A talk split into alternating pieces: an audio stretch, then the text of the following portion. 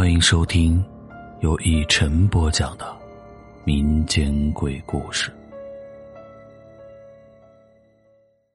今天我们来讲一个头七还魂日的故事。我至今都无法忘怀那条阴森恐怖的楼道里，即使在酷热的盛夏，那条楼道依然透着丝丝的凉意。当时，我们那一层共有四户人家，楼道长大约有十五米左右，宽有三四个人并排走那么宽。楼道平时并没有什么奇怪的，但是令人好奇的是，楼道里每到将近午夜时，就会发出一些奇怪的声音。刚开始听的时候，我还不以为然，直到后来。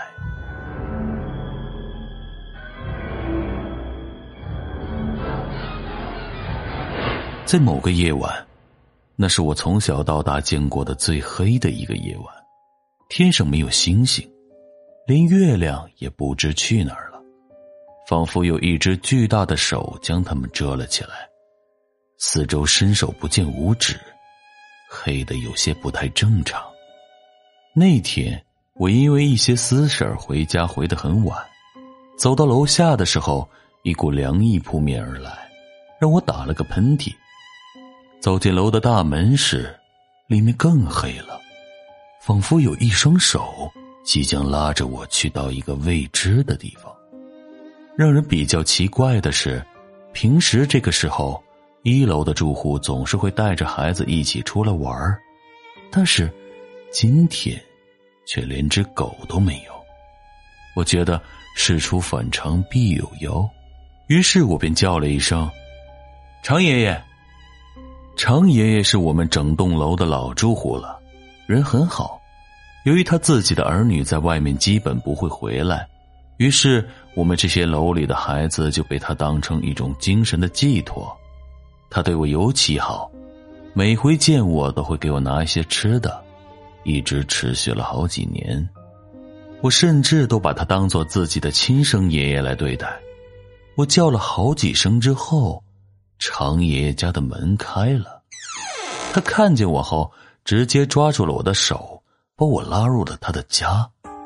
我有些纳闷常爷的力气怎么会这么大？还没等我继续想下去，他的一番话将我从思考中拉了回来。这么晚了，你还出来干嘛？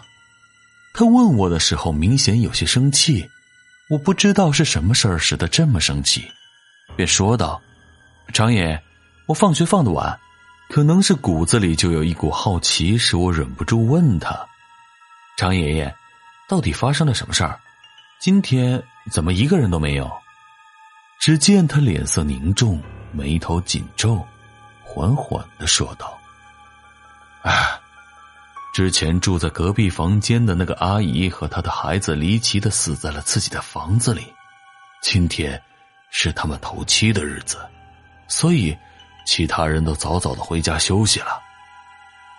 头七是指人死去的第七天，在这一天夜里，他们会还魂，了却自己留下的遗憾，方便转世轮回。当时听到这里，我就起了一身的鸡皮疙瘩，头发都鼓了一些。我在想，隔壁的女人和她的孩子。我基本没有接触过，只是听常爷爷说过罢了。他们很奇怪，女的爱穿白色的衣服，而头发从来也不扎起来，平常根本看不到正脸。小孩子也很少说话，头发是天然的黄色，似乎是营养不良。这对孤儿寡母也真的不容易。我一直好奇，那个小孩的父亲去哪儿了。怎么这般的狠心，自己的妻子和孩子都能不要？我无意间瞥了一眼常爷家里的表，已经十一点多了。我不禁问道：“爷爷，头七还魂是几点呢？”他皱了皱眉，显然是比较忌讳这个问题，但还是告诉了我。他说：“头七的那个晚上午夜时分，准时还魂，到时会更黑，而且还会很冷。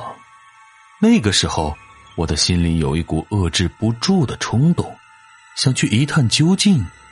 但看到常爷爷严厉的眼神，就立刻打消了这个念头。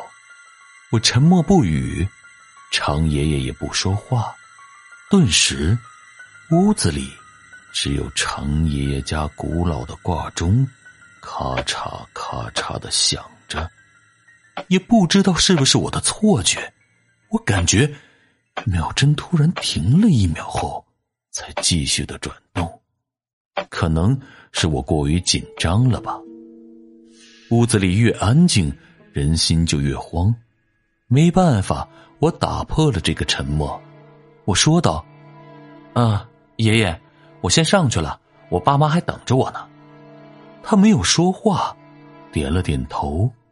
待我说过晚安以后，我便径直走出了房子。门刚一打开，一股凉意扑面而来，仿佛……一个人站在我的面前对我吹气，空气里还有一股石膏的味道，让人阵阵作呕。我走到了楼梯口，准备上楼。楼梯口异常的黑，让我什么都看不到。人之所以会害怕，就是因为人对未知事物的恐惧，因为不知道什么，就会胡思乱想。说白了。就是自己吓自己，我壮着胆子向楼上走去，不敢走得太快。整个楼梯口都安静至极，我的脚步声异常的响亮，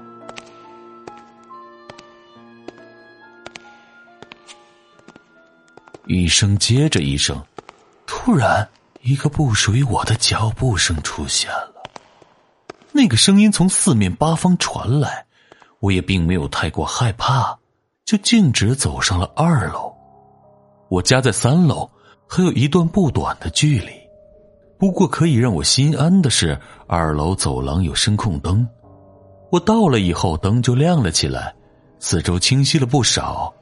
楼梯口旁边的那户人家突然开了门，一只狗跑了出来，在离我还有一段距离时，突然努起了嘴，对着我狂叫。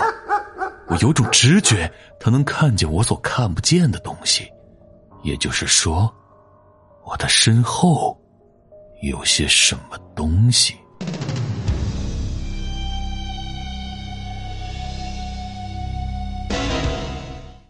狗一直叫个不停，那户人家出来了一个小女孩，大概七八岁的样子，警戒的看着我。具体的说，应该是看着我的身后。